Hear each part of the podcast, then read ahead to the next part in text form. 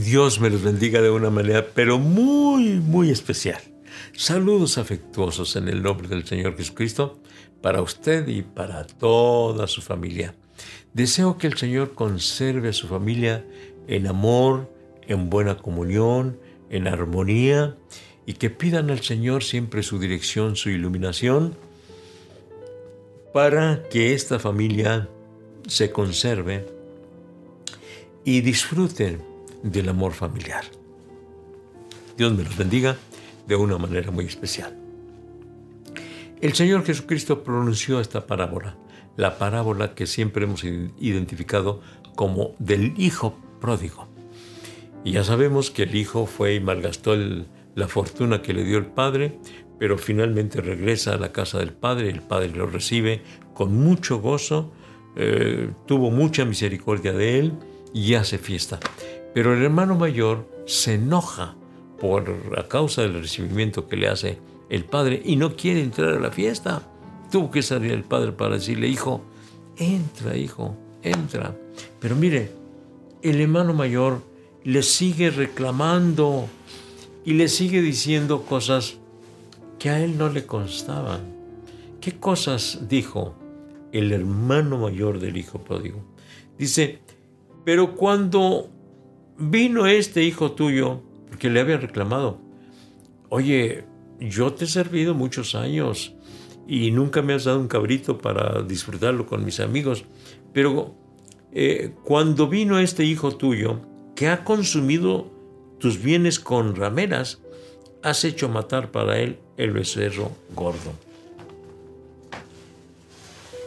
El hijo mayor supo que su hermano anduvo con rameras? Claro que no lo sabía, si no se fue con él. No había eh, eh, forma de comunicarse. No había entonces teléfono para que el mismo hijo pródigo se comunicara con su, hermano diciéndole, oye, mira, ¿cómo estoy aquí? No. Así que el hermano mayor, pues estaba él uh,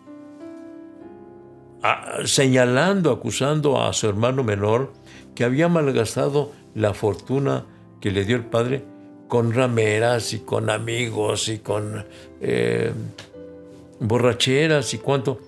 Pero a ese hermano mayor no le constaba, no le constaba. Por lo tanto, lo estaba señalando de muy pecador sin tener la seguridad.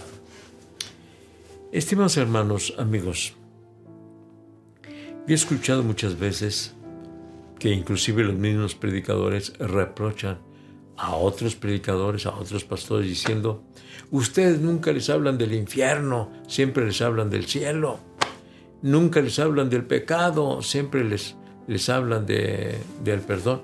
Claro, claro que sí. Porque mira, déjame decirte esto.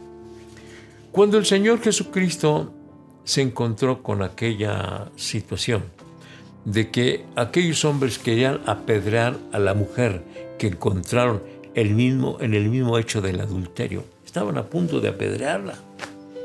Y le dijeron, le dijeron al Señor Jesucristo, la ley dice que se debe de matar, se debe apedrear a las mujeres que cometen este delito de adulterar, de cometer estos hechos.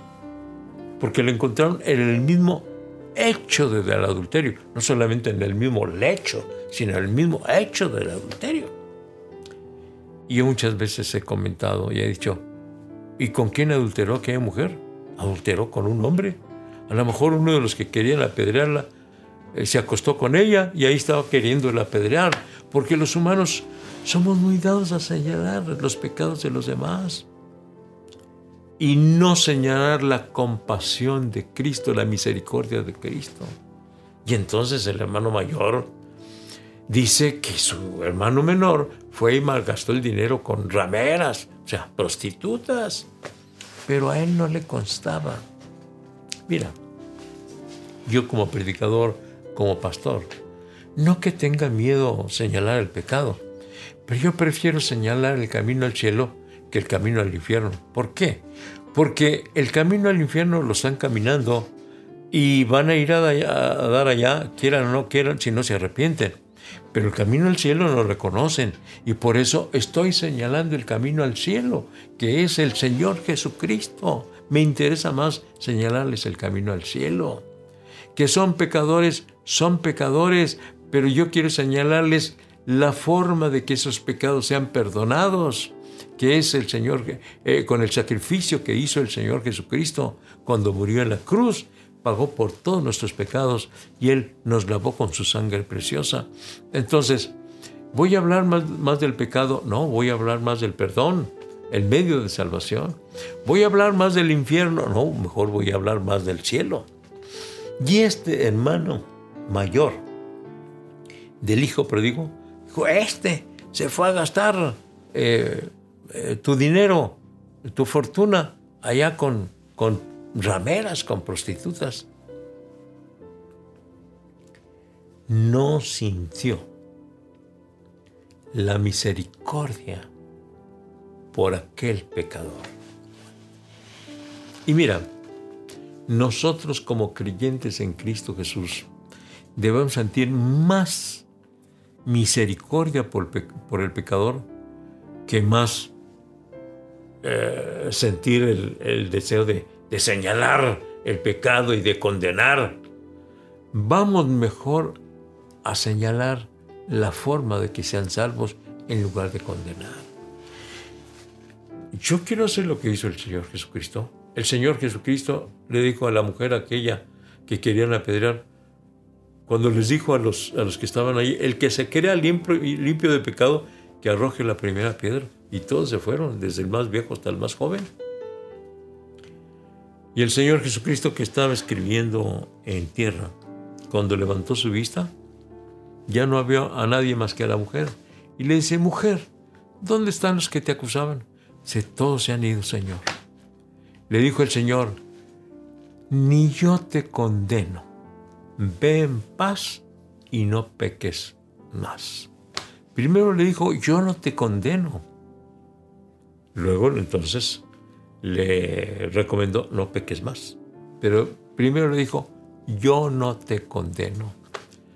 ¿Qué hizo con Saqueo? Aquel que lo señalaban todos y que no lo querían, porque era el que cobraba los públicos tributos y que estaba a favor del eh, gobierno romano por cobrar los tributos. No lo querían. Pero Jesús fue a su casa y le dijo, yo quiero estar hoy en tu casa. Es necesario que yo pose en tu casa lo recibió con gozo. Y de eso lo acusaban los detractores del Señor Jesucristo.